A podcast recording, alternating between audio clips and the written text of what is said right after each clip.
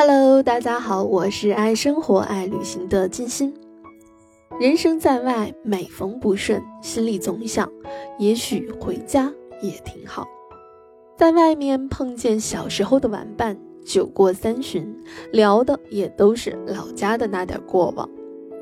下班后，饥肠辘辘的我翻着软件，对着吃的够够的外卖，格外的怀念家乡的那碗麻辣烫。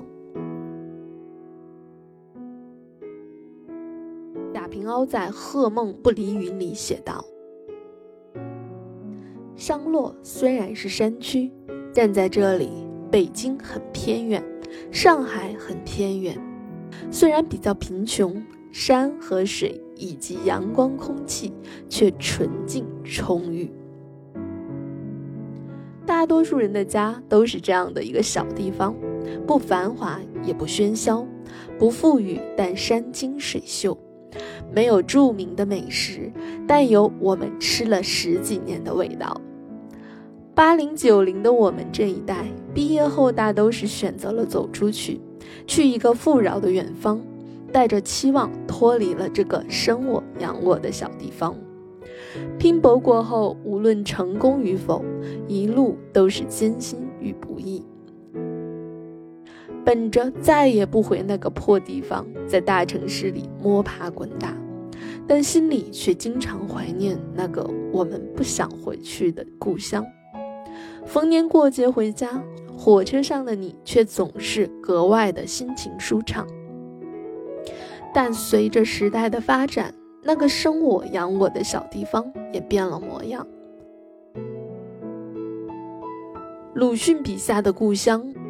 苍黄的天底下，远近横着几个萧索的荒村，没有一些火气。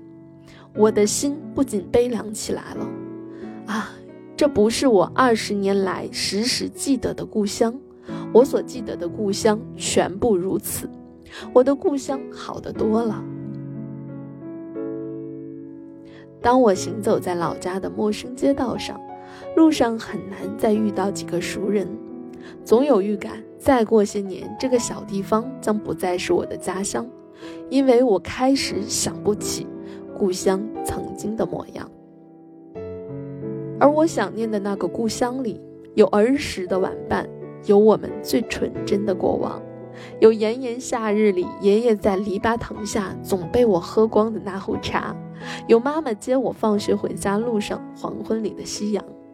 故乡是河边的踩水声，是荒野里扎在我毛衣上的苍耳子，是在我心里最安逸的地方。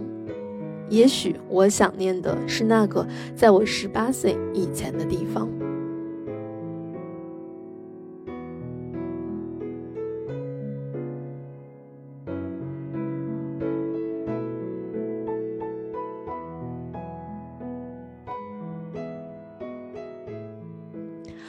欢迎大家点赞、评论，多多支持哟！